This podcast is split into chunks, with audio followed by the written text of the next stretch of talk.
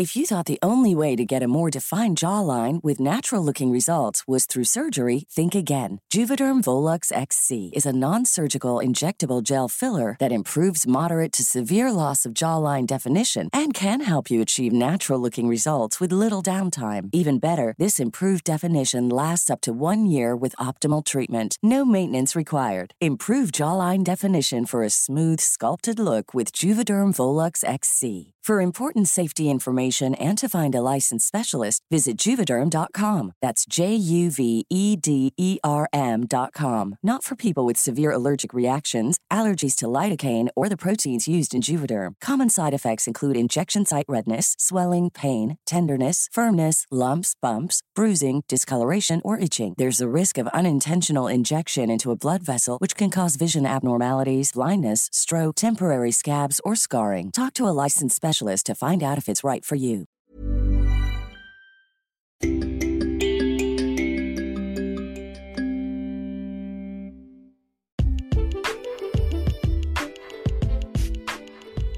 Hello, hello, and welcome to another episode of CAD Podcast. My name is Daniela Barrera, and welcome to this new episode. Today, I want to share something about how to use estar, which is a verb that you have in English, but it's to be, and you only have one. We actually have two different verbs to translate this verb that you have in English. But today, I want to share some phrases used with estar. Okay? So, if you use estar a punto de, and then you're going to use an action, this means that you are just about to do something. Okay, so I can say in Spanish, Yo estoy a punto de acabar or terminar. So both are to finish. Okay, so I am saying that I am just about to finish. Yo estoy a punto de acabar. Okay, so this phrase you can use it is common here in Mexico. You can use it and you're safe. All right. There's another one that you have with estar. Actually, it's um, slightly different from English because when you are um, arguing or you're having a discussion or yeah, in this context, you would say, I agree with you or I disagree with you. But in Spanish, we do say estar. So it's slightly different, okay? So in Spanish, you have to say estar de acuerdo. This means that you agree with. So, estar de acuerdo con is to agree with, okay? So you have to conjugate the verb and use the rest of the phrase. Yo estoy de acuerdo contigo. I agree with you. Super easy, right? Super, super easy.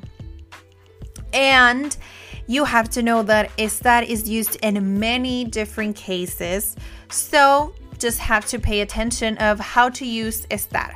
Remember that estar it's more a temporary verb, so of course you can use it with physical location where you are at and emotions.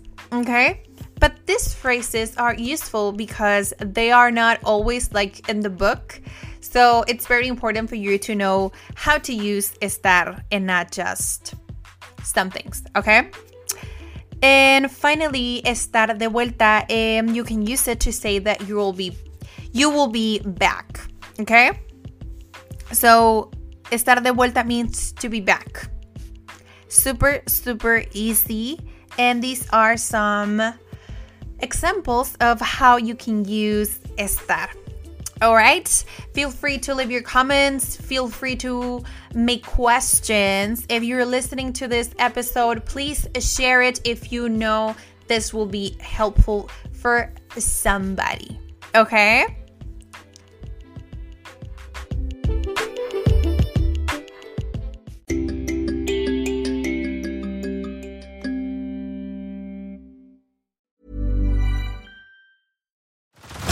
Head over to Hulu this March, where our new shows and movies will keep you streaming all month long. Catch the acclaimed movie All of Us Strangers, starring Paul Mescal and Andrew Scott. Stream the new Hulu original limited series We Were the Lucky Ones with Joey King and Logan Lerman. And don't forget about Grey's Anatomy. Every Grey's episode ever is now streaming on Hulu. So, what are you waiting for? Go stream something new on Hulu.